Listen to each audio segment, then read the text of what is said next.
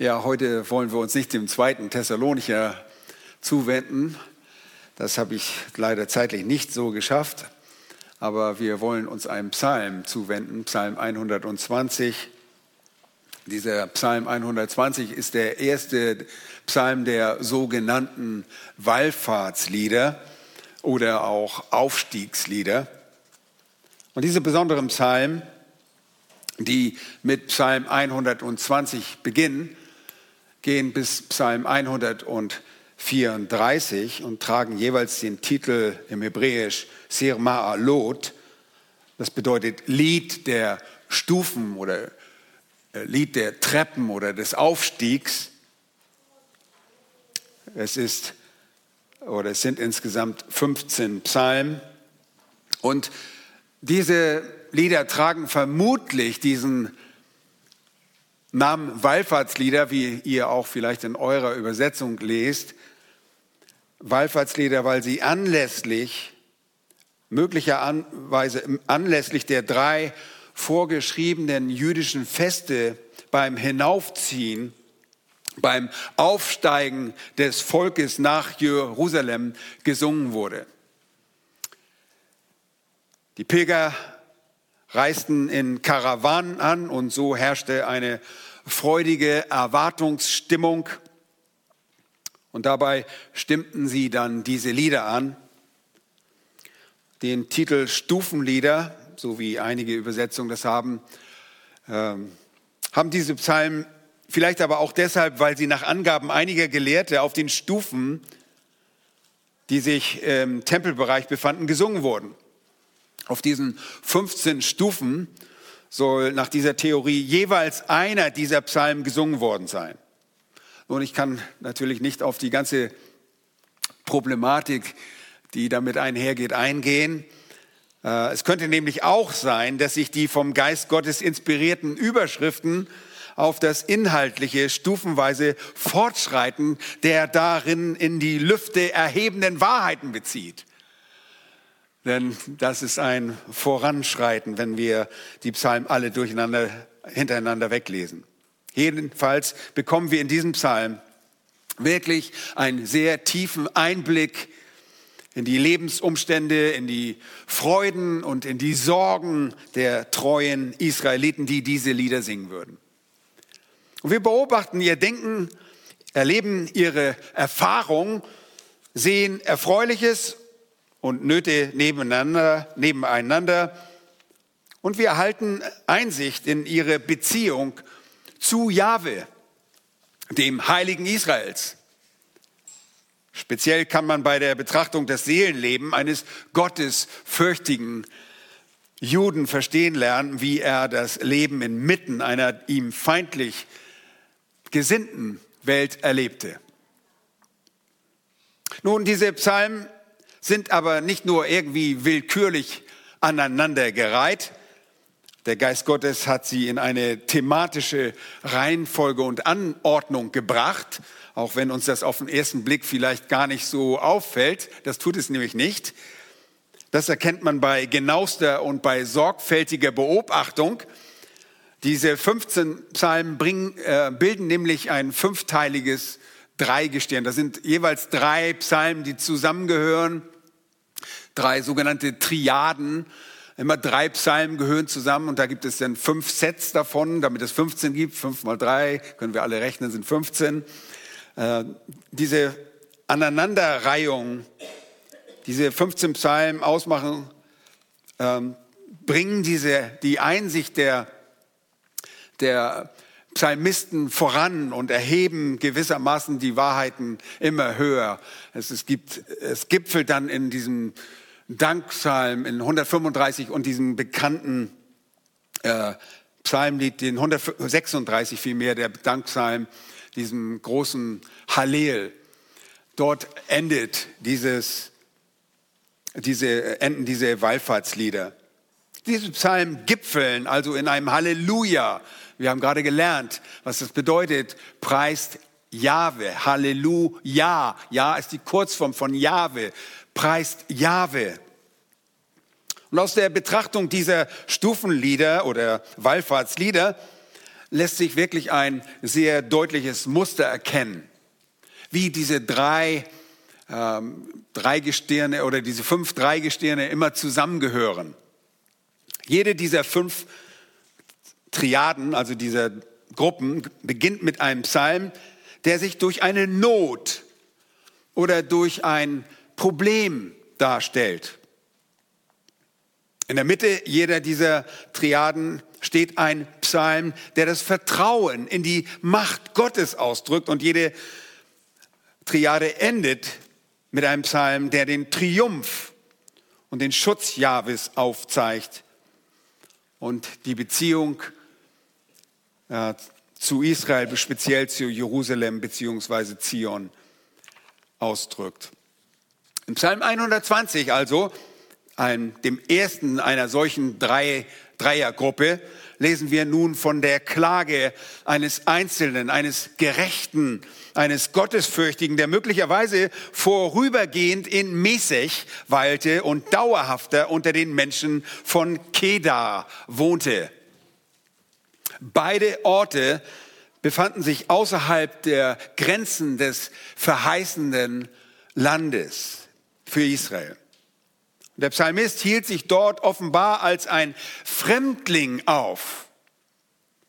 Und er pilgerte wohl nur zu den Festen nach Jerusalem, der gemeinsamen Heimat der Juden. Jerusalem, vielleicht erinnert ihr es, gilt als gemeinsames Eigentum der Juden.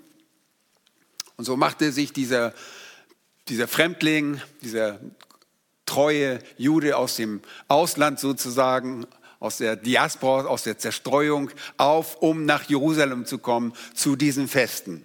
Treu und gewissenhaft als gottesfürchtiger Israelit folgt er den Forderungen seines Gottes und reist zu diesen Festen nach Jerusalem. Denn das war der Ort, den Jahwe selbst bestimmt hatte, dass er dort angebetet werden sollte. Die Feste, bei denen die Israeliten ihre Freude an der Gemeinschaft, an Jahwe und die Gemeinschaft mit Gleichgesinnten genießen konnten, steigerten ein Gefühl von Heimweh. Wir erkennen in diesem Psalm drei Bestandteile des Heimwehs dieses treuen Israeliten während seiner irdischen Wanderschaft. Seine Erfahrung steht über steht für die Erfahrung vieler anderer seiner Landsleute, die ganz wie er empfanden und ähnliches durchmachen sollten wie er. Genau gesagt steht seine Erfahrung, sein Heimweh auch für unser Heimweh. Und deshalb habe ich die Predigt persönlich für dich der du Jahwe Gott kennst, der du den Herrn Jesus kennst, der du den Vater kennst, der du den Geist kennst, betitelt mit das Heimweh während deiner irdischen Pilgerreise. Auch wir sind unterwegs.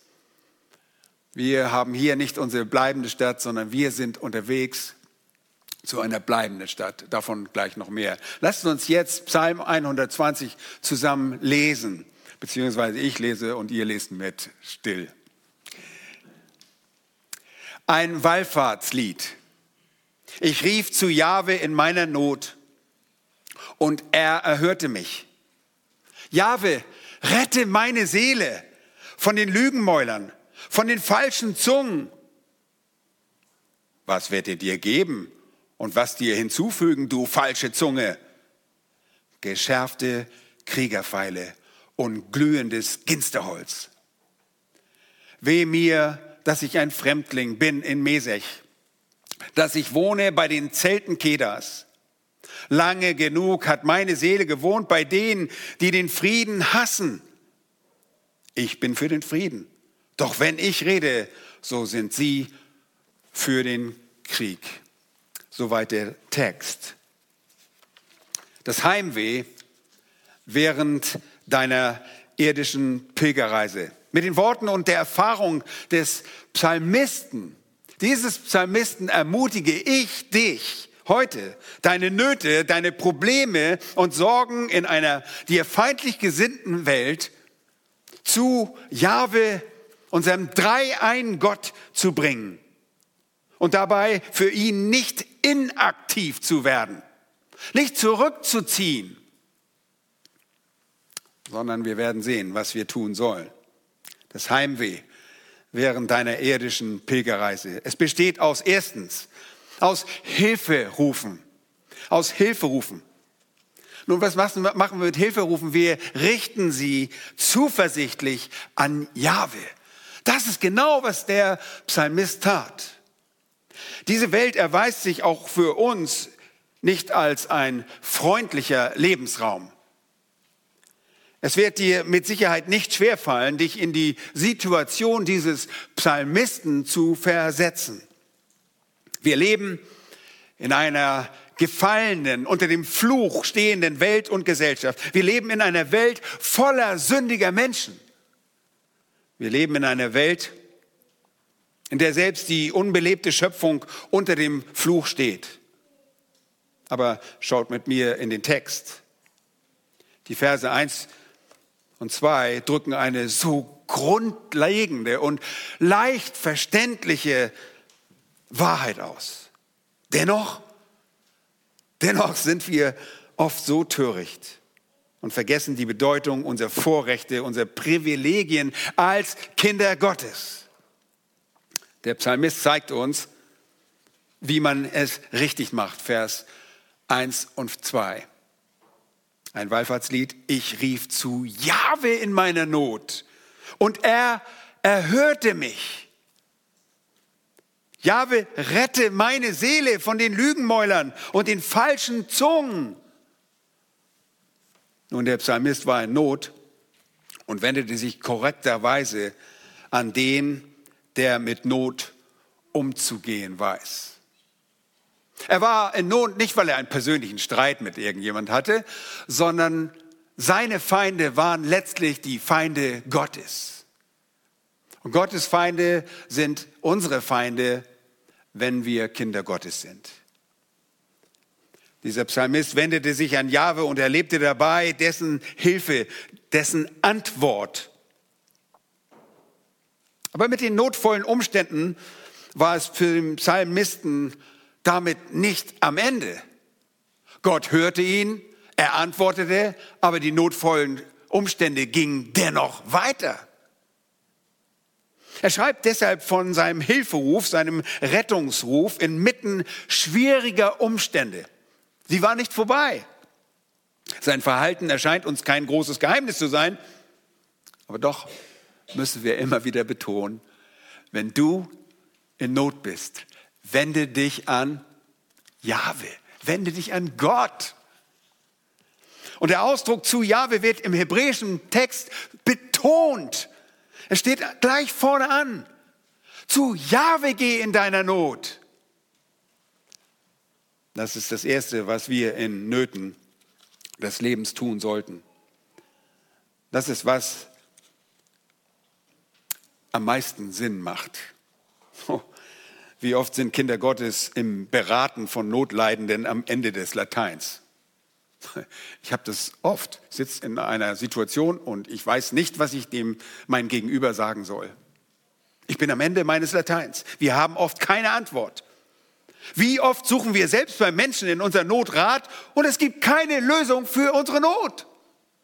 Sie ist nicht da. Die Antwort,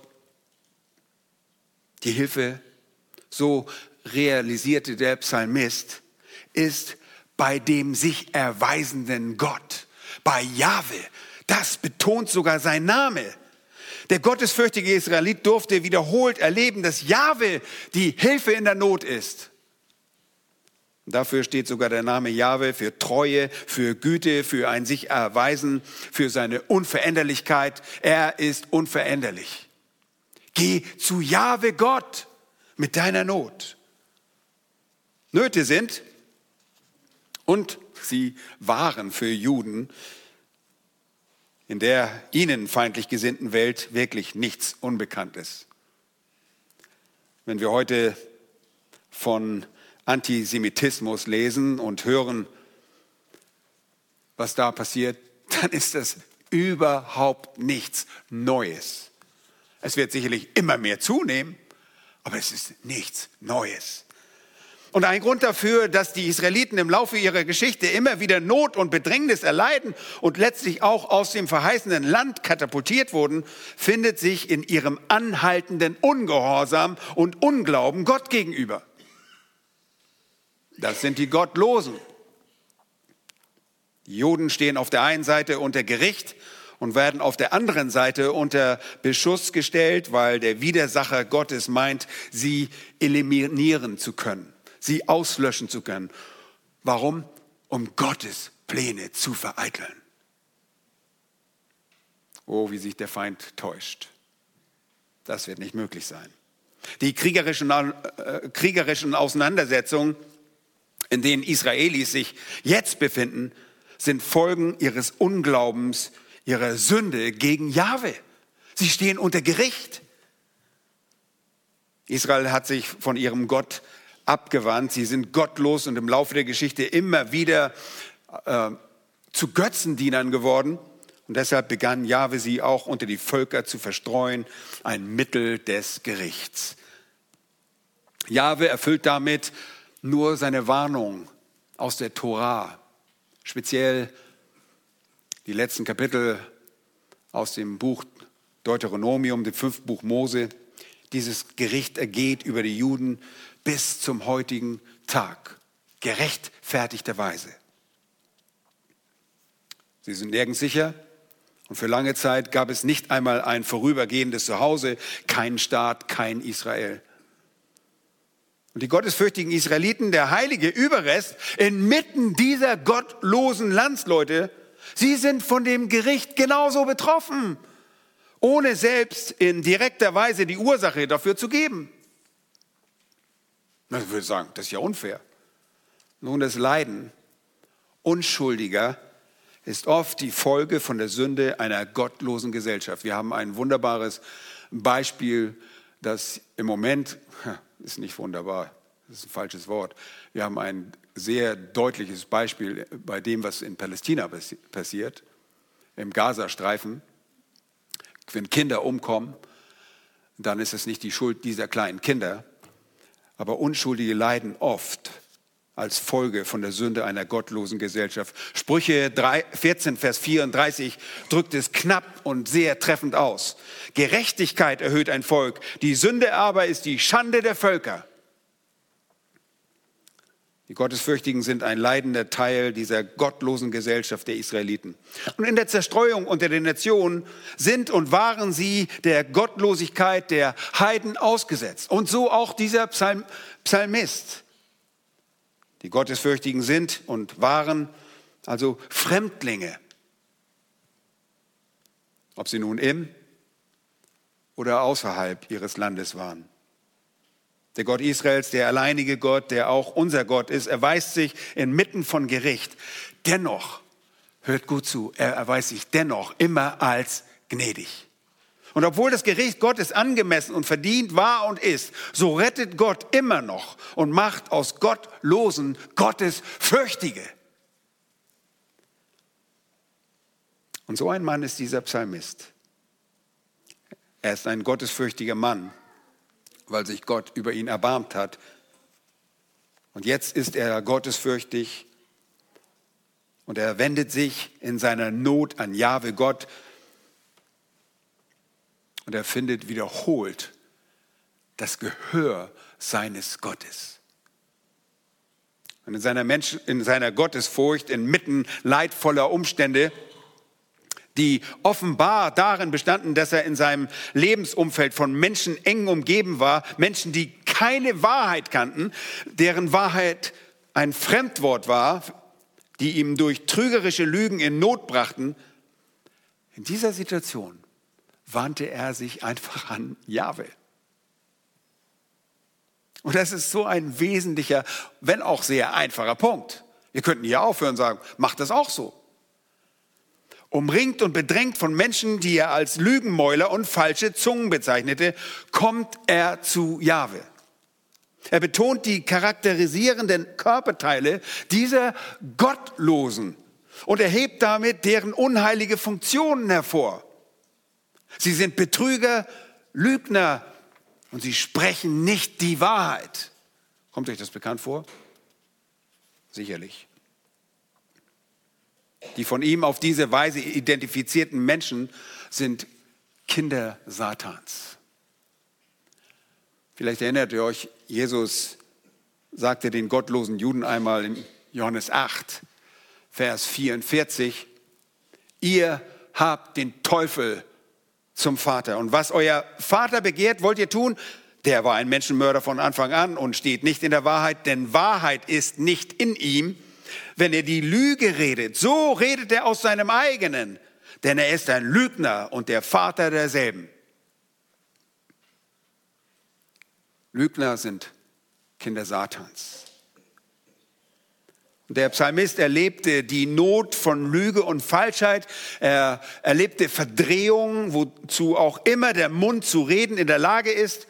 Was auch immer diese Not im Detail gewesen sein mag, die Kehle des Gottlosen ist, wie Paulus es sagte in Römer Kapitel 3, ein offenes Grab. Mit ihren Zungen betrügen sie, Otterngift ist unter ihren Lippen. Ihr Mund ist voll Fluchen und Bitterkeit. Ihr Lieben, das Bild ist wirklich sehr grafisch. Ein offenes Grab, braucht ihr euch nur vorstellen, stinkt fürchterlich. Das, was aus den Halsen der, Hälsen der Lügner und der Gottlosen kommt, stinkt. Stinkt bis zum Tod. Dieser Mann wusste, dass er sich niemanden anbefehlen, von niemanden Rettung erwarten konnte, als nur von Jahwe allein. Oh, wie einfach doch diese so weise sich an die richtige Adresse, wie, wie einfach, sich einfach nur an die richtige Adresse wenden. Wir könnten nach Hause gehen und sagen, wir haben es begriffen. Wie dumm sind wir? Wir rennen überall hin, nur nicht zu Jahwe. Renn zu deinem Gott, renn zu ihm, flehe ihn an, wenn du in der Not stehst. Es ist so erdrückend, wenn Geschwister uns oder wir anderen die Ohren voll jammern, letztlich aber genau wissen, dass durch dieses Jammern nichts, aber auch nichts bewirkt wird. Und diese Verse ermutigen mich immer wieder. Wenn ich in meiner eigenen Verzweiflung, meiner Not am Ende bin, dann kann und muss ich zu Jahwe gehen. Und ich wäre klüger, wenn ich das gleich machen würde. Nicht erst, wenn ich am Ende bin. Jahwe schenkt und erhört ein ernsthaftes Gebet. Er schenkt Erhörung. Er gibt Lösungen und schenkt Zuversicht. Wenngleich, achte darauf, wenngleich sich die Umstände nicht ändern. Gott ist nicht irgendwie so ein Geist in der Flasche, den man anruft und dann, wupp, alles verändert sich. Weil ich ihn angerufen habe, weil ich was wollte. Wir bitten ihn und er, er schenkt uns das. Oh nein. Hier heißt es, er schenkt uns Zuversicht. Er antwortet, aber seine Antwort ist gemäß seiner Weisheit, nicht der unseren. Oh, wir wünschen uns manchmal die Antwort und denken, er hat nicht geantwortet. Dabei hat er geantwortet. Selbst wenn sich die Umstände nicht ändern, Gott gibt dir Zuversicht, er wird dein Gebet erhören. Ich weiß dennoch, wenn jemand eine Situation ändern kann, dann nur er. Er kann es immer. Und ich weiß, wenn jemand Zuversicht schenkt, auch wenn sich Umstände nicht ändern, dann ist es Jahwe. Und wir tun gut daran, das zu glauben. Wir tun gut, gut daran, ihm zu vertrauen. Es so zu tun, wie dieser Psalmist es tat.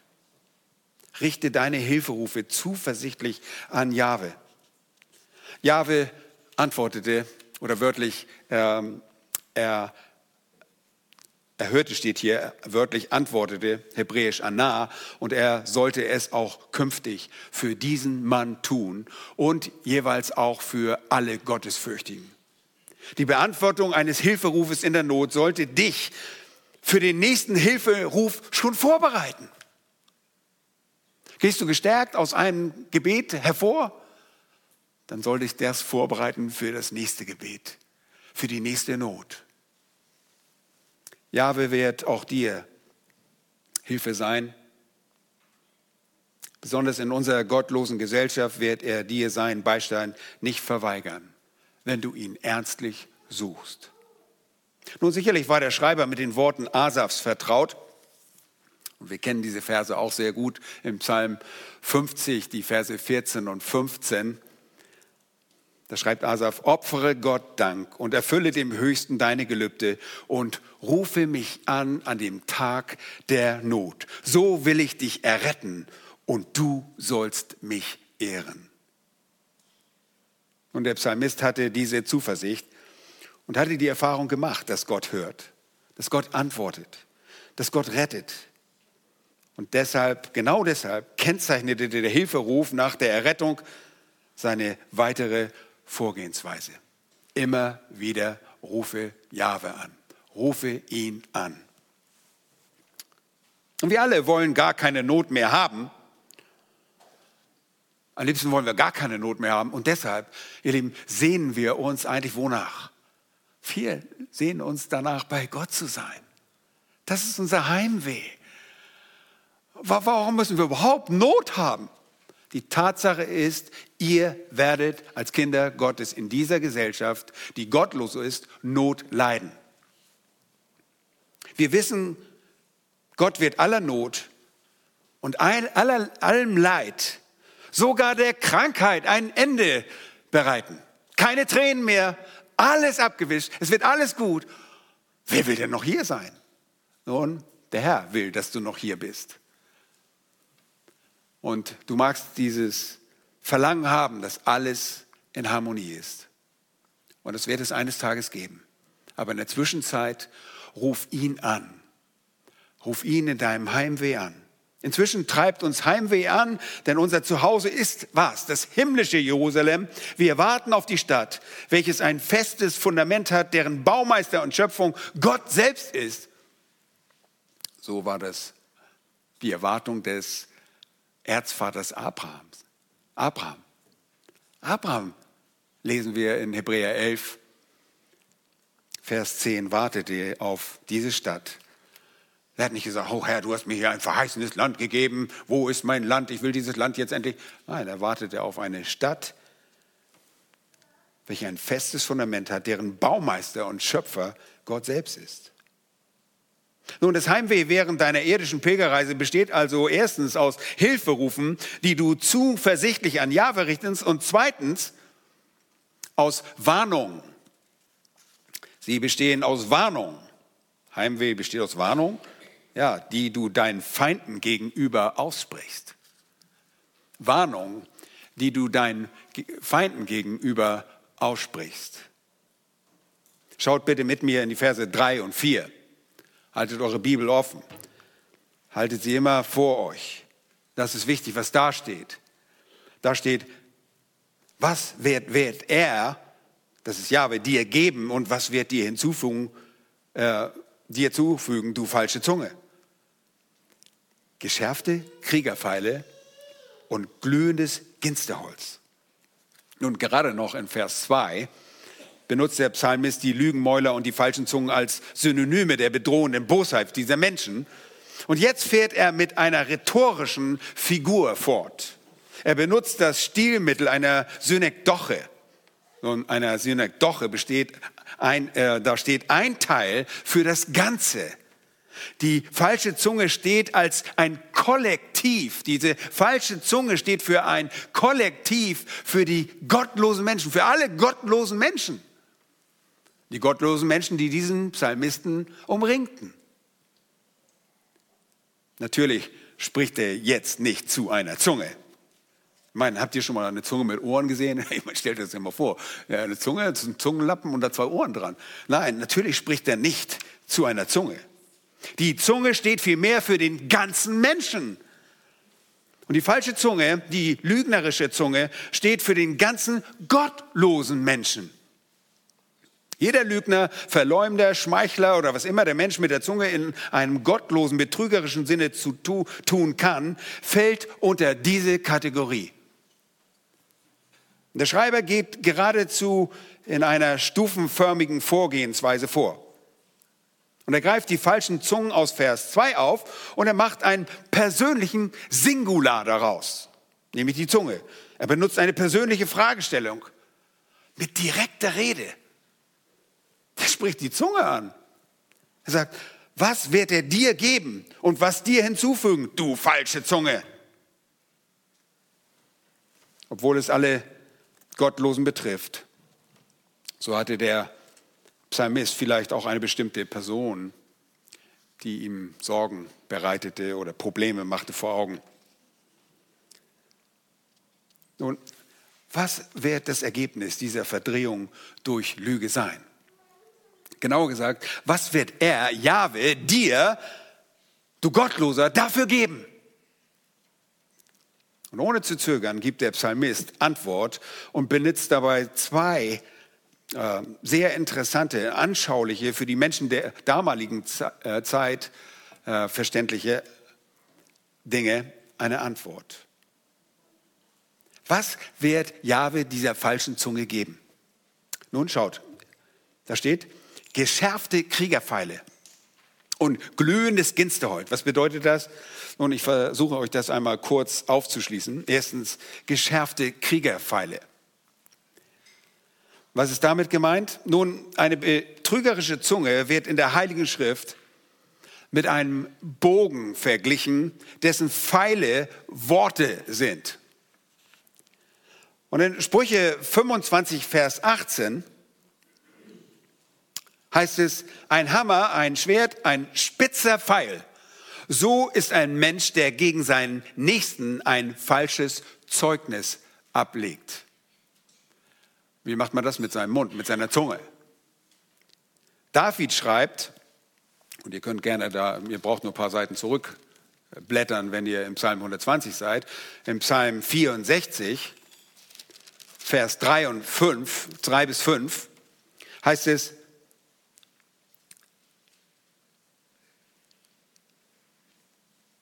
»64 ist das, Psalm 64, 3 bis 5. Verbirg mich vor deinem geheimen Rat der Bösen, vor der Rotte der Übeltäter, die ihre Zunge geschärft haben wie ein Schwert, die mit giftigen Worten zielen wie mit Pfeilen. Warum? Um damit heimlich auf den Unschuldigen zu schießen. Plötzlich schießen sie auf ihn ohne Scheu. Und dann in Vers 8 von Psalm 64 kommt die Antwort, die auch unser Text hervor. Aber Gott schießt auf sie. Plötzlich kommt ein Pfeil. Ihre Wunden sind da. Versteht ihr das? Hier ist auf der einen Seite der Gottlose, der mit seinen Worten schießt, seine Pfeile abschießt mit seinen Worten. Aber was kommt ihnen entgegen? Gottes Pfeile. Geschärfte Kriegerpfeile. Der Psalmist fragt also, was wird er, Jahwe, dir geben und was dir hinzufügen, du falsche Zunge? Geschärfte Kriegerpfeile. Und das bedeutet, dass alle Pfeile, die, äh, dass alle die Pfeile verschießen, die mit giftigen Worten zielen wie mit Feinden, all jene werden ebenso mit Pfeilen getroffen werden. Und das erinnert ein wenig an das sogenannte Lex Talionis, dem alttestamentlichen Gesetz, dem Talionsprinzip, das die Verhältnismäßigkeit zwischen den Israeliten im Streit aneinander oder bei gegenseitiger Schadenzufügung wahren sollte. Hier soll Schadensbegrenzung bei den Israeliten betrieben werden. Gott gibt dem, der giftige und spitze Pfeile schießt, Gift, äh, spitze Pfeile schießt er zurück. In 2. Mose 2, Vers 23 bis 25 lesen wir, wenn aber ein Schaden entsteht, so sollst du geben Leben um Leben, Auge um Auge, Zahn um Zahn, Hand um Hand, Fuß um Fuß, Brandmal um Brandmal, Wunde um Wunde, Beule um Beule.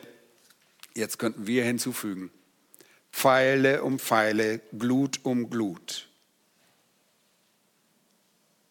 Das Gericht in Vers 4 wahrt eine angemessene Verhältnismäßigkeit.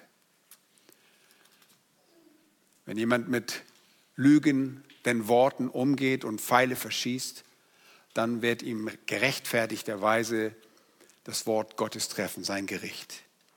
Der Betrüger, das Lügenmaul, eben diese falsche Zunge wird in das Gericht Gottes genommen, bei dem jetzt Gottes Pfeile den Übeltäter treffen. Nun seht euch einmal das Beispiel aus dem Leben Davids an. Noch ein bisschen weiter zurück, Psalm 18. Im Psalm 18 und Vers 7 heißt es, in meiner Bedrängnis rief ich Jahwe an und schrie zu meinem Gott. Er hörte meine Stimme in seinem Tempel. Mein Schreien vor ihm drang zu seinen Ohren. David erlebte das, was der Psalmist uns sagte. Ruf Jahwe an. Dann in Vers 15, da geht es weiter. Und er schoss seine Pfeile und zerstreute sie das heißt die Feinde, er schleuderte Blitze und erschreckte sie. Vers 18, er rettete mich von meinem mächtigen Feind und von meinen Hassern, die mir zu stark waren. Seht ihr, das ist, was Jahwe Gott der falschen Zunge geben wird. Das sind geschärfte Pfeile für den Krieg. Übrigens Pfeile dieser Art nutzt auch der Satan. Und deshalb erinnert ihr euch sicherlich in Epheser Kapitel 6 bei den Anweisungen zur Waffenrüstung heißt es vor allem aber, ergreift den Schild des Glaubens, mit dem ihr alle feurigen Pfeile des Bösen auslöschen könnt. Ihr Lieben, Satans feurigen Pfeile sind Lügen, sind Lügen. Wie können wir sie ablenken? mit dem Schild des Glaubens. Wir glauben dem, was Gott sagt. Wir glauben nicht den Lügen Satans. Gottes Pfeile hingegen sind angemessenes Gericht. Gott wird mit seinem Mund, mit dem Schwert, das aus seinem Mund kommt, richten. Ergänzend sagt der Psalmist dann in Vers, dort in dem Vers, glühendes Ginsterholz. Und damit wisst ihr wahrscheinlich überhaupt nichts anzufangen. Wusste ich auch nicht. Nun, aus dem Wüstengewächs des Ginsterstrauches, der bis zu fünf Meter wachsen kann oder erreichen kann, wurde damals die hochwertigste Holzkohle zum Grillen äh, verwendet, im, für den Hausgebrauch. Nicht nur zum Grillen, ich nehme an, auch geheizt wurde damit. Und die Holzkohle garantierte zum einen eine sehr, sehr lange Brenndauer und eine äußerst hohe Temperatur beim Verglühen. Der Psalmist benutzt die Glut dieses Holzes hier, so wie Glut auch an anderen Stellen der Bibel, als Zeichen für Gottes Handeln und Gericht an den Gottlosen. Zum Beispiel heißt es im Psalm 11, Vers 6, er lässt Schlingen regnen über die gottlosen Feuer, Schwefel und Glutwind ist das Teil ihres Bechers. Und in dem bereits erwähnten Psalm 18 von David lesen wir gleich dreimal von der Feuersglut. Zum Beispiel in Vers 9 als ein Ausdruck von Gottes Zorn. Dort heißt, Rauch stieg auf aus seiner Nase und verzehrendes Feuer aus seinem Mund. Feuersglut sprühte daraus hervor. Und dann wird von seiner Feuersglut weitergeschrieben in Versen 13 und 14. Der pilgernde Psalmist, ihr Lieben, der pilgernde Psalmist, pilgernde Psalmist, er warnt seine Feinde. Trotz der durch seine Feinde erlebten lebten Bedrängnisse, trotz der Verleumdung, trotz der Verachtung, warnt er vor dem Gericht Gottes. Sprich auch du deinen Feinden gegenüber Warnung aus vor dem kommenden, über das kommende Gericht. Unser Heimweh soll uns niemals passiv machen. Wir setzen uns nie in die Ecken und sagen, oh, ich bin so schlimm, mir geht es so schlecht, ich, ich bin ein elender Mensch, wer wird mich erlösen? Ja, wir wissen, wer uns erlösen wird. Du sollst nicht passiv sein. Verkündige deinen Feinden, den Feinden Gottes, das Gericht. damit sie wissen, es gibt auch eine gute Nachricht und die kommt durch Jesus Christus. Jemanden von der Tragik der Verdammnis, dem ewigen Höllenfeuer zu warnen, ist sogar Ausdruck der Liebe. Und auf diese Weise liebt ihr eure und Gottes Feinde. Auf diese Weise macht ihr es sogar Gott gleich. Denn er liebte uns, als wir noch Feinde waren. Nun, das Heimweh während deiner irdischen Pilgerreise besteht aus Hilferufen, die du zuversichtlich an Jahwe richtest. Und zweitens besteht es aus Warnungen, die du deinen Feinden gegenüber aussprichst. Und drittens besteht das Heimweh während deiner irdischen Pilgerreise aus Wehklagen. Aus Wehklagen. Aber lass dich durch diese Wehklagen nicht in die Irre führen, lass dich nicht befremden. Es sind Wehklagen, die deutlich von dem Heimweh sprechen, das jeder Gottesfürchtige kennt. Wir kennen das alle. Wir alle wünschen uns Perfektion. Wir alle wünschen uns Harmonie. Wir wünschen uns eine heile Welt. Aber die haben wir nicht. Wir leben in dem Hier und Jetzt. Auch der Psalmist drückt sie aus. Diese letzten Verse sollten dich in deiner Not deshalb ermutigen, auch er bringt Wehklagen vor. Warum? Wird es dich ermutigen? Weil du in Notlagen und bedrängnisvollen Situationen des Lebens nicht allein bist. Du bist nicht allein.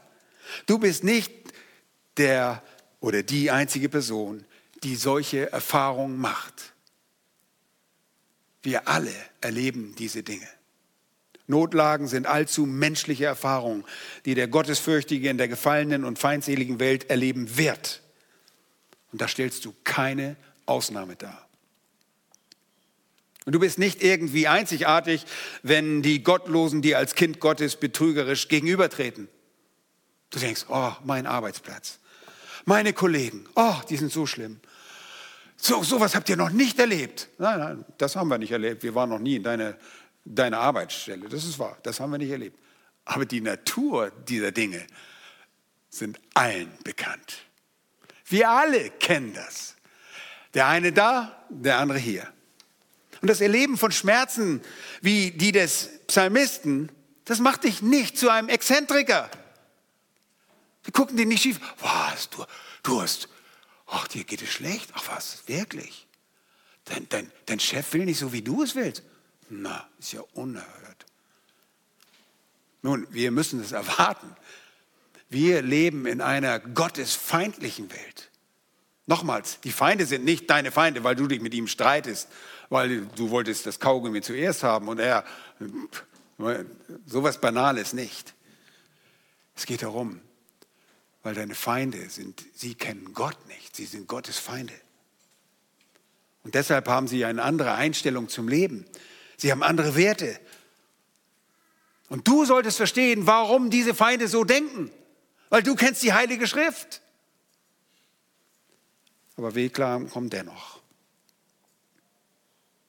Es wäre eher sonderbar, wenn du keine dieser Kämpfe und Nöte erleben würdest. Wir sehen uns so sehr nach unserer ewigen Heimat. Bitte schau in den Text, da heißt es, weh mir, dass ich ein Fremdling bin in Mesech dass ich wohne bei den Zelten Kedas. Lange genug hat meine Seele gewohnt bei denen, die den Frieden hassen. Ich bin für den Frieden, doch wenn ich rede, so sind sie für den Krieg. Immer das Gegenteil. Seht ihr, dieser Psalmist war es leid, er war, es, er war satt davon, unter diesen Feinden als Fremdling zu leben. Nun, Mesech befand sich nordöstlich von Israel, unweit und im Westen des Kaspischen Meeres Keda befand sich im nördlichen Arabien. Einige der Ausleger äh, denken, dass es im südlichen äh, Teil, im, südlich von Israel lag. Aber beide Lokalitäten, beide Orte lagen außerhalb des Landes der Verheißung. Mesach ist ein Volk, das aus der Nachkommenschaft Japhets stammte. Mesach war ein Sohn Japhets, ein Enkel von Noah. Ah, von Noah, denn muss er ja ein toller Typ gewesen sein. Also Noah war auch ein toller Typ, also müssen alle seine Nachkommen, müssen ja toll sein. No, no, no, no, no. 1. Mose 10, Vers 2 heißt, die Söhne Japhets waren Gomer, Auch nicht sonderlich. Magog, Madai, Javan, Tubal, Mesech und Tiras. Keda steht ebenfalls für eine ganze Sippschaft. Und diese Sippschaft erwuchs aus Keda, die aus Keda kam, kam, aus dem zweiten, kam von dem zweiten Sohn ähm, Ismaels. Er war ein Enkel Abrahams. Ha, dann war er gut. Oh nein, nein. Es war der zweite Sohn Ismaels durch Abrahams mit seiner Magd Hagar. Ihr erinnert euch, aus der ägyptischen Magd, mit der ägyptischen Magd Hagar hatte er einen Sohn. Und Ismaels Sohn, zweiter Sohn, war Keda. In 1. Chronik 1, 29 und 31 heißt es, der Erstgeborene Ismaels war Nebajot, dann Keda und Adbeel und Mipsam, Mishma und Duma, Massa, Hadad und Tema, Jetur, Nafisch und Kedema. Das sind die Söhne Ismaels. Nun, was hat es mit diesen Völkergruppen auf sich? Zwei Möglichkeiten, die ich euch ganz kurz vorstellen möchte. Zum einen ist da die Schwierigkeit für einen frommen Israeliten, der jenseits der Grenzen seines Vaterlandes inmitten von Lüge und Trug wohnen musste. Ich habe gesagt, diese beiden Ortschaften lagen außerhalb des verheißenen Landes. Und ihr könnt euch nur vorstellen, wie oft der Psalmist Jahwe wohl in jener Umgebung, in der Bedrängnis durch die Betrüger angerufen haben muss. Zweitens, diese beiden Gruppen von Menschen waren bekannt als streitbare, kriegerische Menschen. Einige bezeichnen sie unverblümt als kriegerische Barbaren. Es besteht die Möglichkeit, dass diese beiden Sippschaften in unserem Vers 5 nur als ein Inbegriff sprichwörtlicher Kriegsbereitschaft, Frieden hassender Menschen stehen. Diese Namen wurden in solch einem Fall dann für die gottlosen Juden und für alle anderen Gottlosen verwendet. Versteht ihr das? Also möglicherweise nur sprichwörtlich.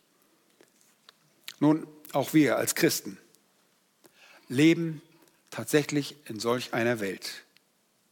Und wir sind auf der Reise. Und wir nennen es eine geistliche Pilgerreise oder Fremdlingschaft. Denn wir gehören nicht hierher.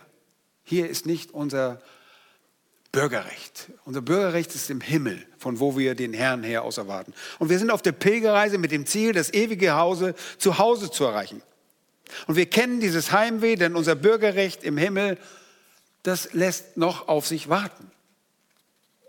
Der treue Israelit er freute sich auf den Reisen nach Jerusalem. Und zwar immer mit der Erwartung zu reisen, dass Jerusalem, die Stadt des Friedens, eines Tages sein permanentes Zuhause sein würde. Oh, nicht das irdische Jerusalem, sondern das himmlische Zion, das auf der neuen Welt und in der neuen Welt sein endgültiges Zuhause sein würde. Aber schon in, auf dieser Welt wird Jerusalem der Sitz der Herrschaft des Messias sein. Wenn Jesus Christus den Thron Davids besteigen wird und regieren wird von Jerusalem aus. Das Reich des Friedens wird von der Stadt Jerusalem aus regiert. Und alle Gottesfürchtigen werden für die Herrschaft des Herrn Jesus auf Erden präsent sein. Alle selbst die Verstorbenen werden an der Herrschaft Jahwes teilhaben, denn sie werden zuvor auferstehen. Die alttestamentlichen Heiligen werden auferstehen zu Beginn des Millenniums des Friedensreiches und wir werden zuvor hinweggenommen, wenn der Herr uns in den Wolken begegnet und dann zusammen mit ihm wiederkommen auf dem Ölberg. Und danach sind alle Gläubigen die Erben des himmlischen Zions das auf die von Gott bereitete neue Erde herabkommen wird. Das himmlische Zion, so sagt es Paulus, ist die Mutter aller Gläubigen. Und wie schon erwähnt, so erwartete Abraham auf diese Stadt, welche die Grundfesten hat, deren Baumeister und Schöpfer Gott ist. Der Psalmist liebte Frieden, aber seine Umgebung war auf Streit und Krieg ausgerichtet. Ihr Lieben, das ist schrecklich. Und ich denke jetzt nicht nur Krieg mit Waffen, Jeder Streit und jeder Kleinkrieg, den man so führt, auch in unserer Gesellschaft, ist schrecklich. Ich habe selbst in meinem Leben schon mit Menschen zu tun gehabt, die nur Streit und immer wieder Unfrieden suchen. Es ist sehr schwierig. Es ist schrecklich. Und stellt euch die große Not für den Gottesfürchtigen vor, der in so einer Gesellschaft allein lebt. Hört ihr seine stöhnende Wehklage? Vers 6. Oh, lange genug hat meine Seele gewohnt bei denen, die den Frieden hassen. Ich bin für den Frieden, doch wenn ich rede, so sind sie für den Krieg. Immer das Gegenteil. Nur nicht die Wahrheit. Nun, der Prophet Zachariah sagt in Sacharja Kapitel 8, redet die Wahrheit, jeder mit seinen Nächsten, übt treulich Recht und fällt einen Rechtsspruch des Friedens in euren Toren, sagt er den Israeliten. Und am Ende dort in Vers 19 sagt er auch noch, äh, liebt nur, nur die Wahrheit und den Frieden. Dieser Psalmist, er liebte die Wahrheit. Und er wurde durch Lügenmäuler um ihn herum bedrängt. Der Psalmist liebte den Frieden und wurde durch kriegerische, streitsüchtige Menschen ständig in Not gebracht. Und dir wird es ähnlich gehen, wenn du den Frieden und wenn du die Wahrheit liebst. Wenn du dich für den Frieden und den Lieben für die Wahrheit einsetzt. Du wirst in dieser Welt kein äh, bequemes und kein beruhigendes Zuhause finden. Dein Leben als Gerechter wird schwer sein, denn Menschen um dich herum suchen Streit und sie kennen keinen inneren Frieden, keinen Frieden mit Gott. Weil das so ist, wirst du inmitten dieser gottlosen Gesellschaft eine angemessene Form von Heimweh besitzen. Und wenn das so ist, dann zeigt sich das nur durch deine Aufrichtigkeit und deine Liebe zur Wahrheit und dem Frieden, deine Liebe zur Gerechtigkeit. Jedes Kind Gottes, jedes Kind Gottes liebt die Wahrheit und liebt den Frieden. Jedes Kind Gottes liebt Jesus, den Weg, die Wahrheit und das Leben. Das Kind liebt Jesus, denn er ist unser Friede. Und egal woher du bist, aus welcher Nation du stammst, der gottesfürchtige Mensch hält mit allen Menschen Frieden, weil Jesus unser Friede ist. Paulus schreibt von Juden und Heiden, in dem Epheserbrief, denn er ist unser Friede, der aus beiden, nämlich aus den Nationen und aus den Juden, eins gemacht hat und die Scheidewand des Zaunes abgebrochen hat, indem er in seinem Fleisch die Feindschaft, das Gesetz der Gebote in Satzung hinwegtat, um die zwei in sich selbst zu einem neuen Menschen zu schaffen und Frieden zu stiften und um die beiden in einem Leib mit Gott zu versöhnen durch das Kreuz, nachdem er durch dasselbe die Feindschaft getötet hatte. Und er kam und verkündigte Frieden euch, den Fern. Wir, die wir einst völlig fern waren als Heiden, hat er nahegebracht. Und er brachte und verkündigte Frieden den Nahen. Denn durch ihn haben wir beide den Zutritt zu dem Vater in einem Geist. Meine Frage ist, hast du Frieden mit Gott? Weißt du um eine himmlische Heimat?